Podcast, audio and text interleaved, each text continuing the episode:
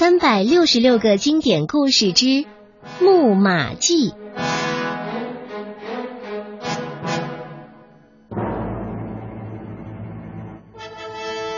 大约公元前十三世纪，在遥远的国度斯巴达，有个女孩，她像女神一样美艳动人，见到她的人都觉得她是全希腊各国最美的女子。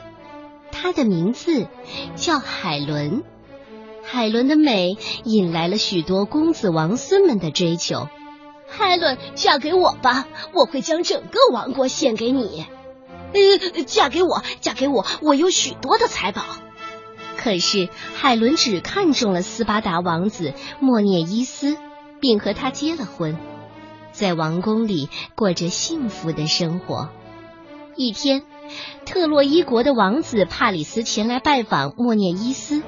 莫涅伊斯这时候已经当上了国王，他和美丽的王后海伦一起盛情招待了帕里斯王子。可让人意想不到的是，海伦和帕里斯竟然一见钟情，并且一起私奔，逃回了特洛伊。莫涅伊斯知道之后，非常的愤怒。我一定要攻破特洛伊城，夺回海伦。于是啊，莫涅伊斯率领十万大军攻向特洛伊。可是特洛伊城非常的坚固，攻了九年都没有打下来。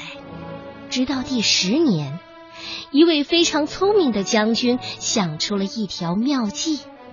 第二天早晨，莫涅伊斯命令军队全体撤退，只在海滩上留下了一只巨大的木马。特洛伊人都非常的好奇，全城的人都出来看这只木马。正当国王站在海边，不知道该怎么处置这只庞大的木马的时候，有人带着一个被俘的希腊人过来参见了。这个希腊人说。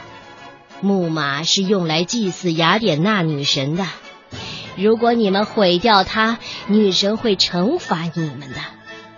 老祭司边说边用长矛刺向木马，我就不相信了，你骗人！木马发出了可怕的响声，紧接着有两条巨蛇从海里窜出来，将老祭司给缠死了，然后就钻到了雅典娜女神的雕像下，不见了。特洛伊人非常的害怕，他们赶紧去问那个希腊人：“你说我们该怎么办？”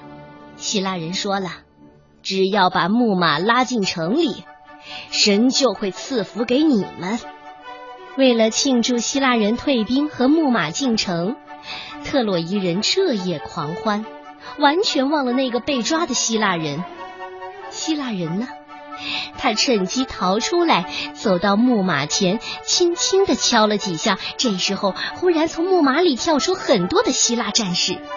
从木马里出来的希腊战士杀死了守军，打开城门，大批的希腊军队涌入了特洛伊城。他们夺回了海伦，然后放火烧毁了整个特洛伊城。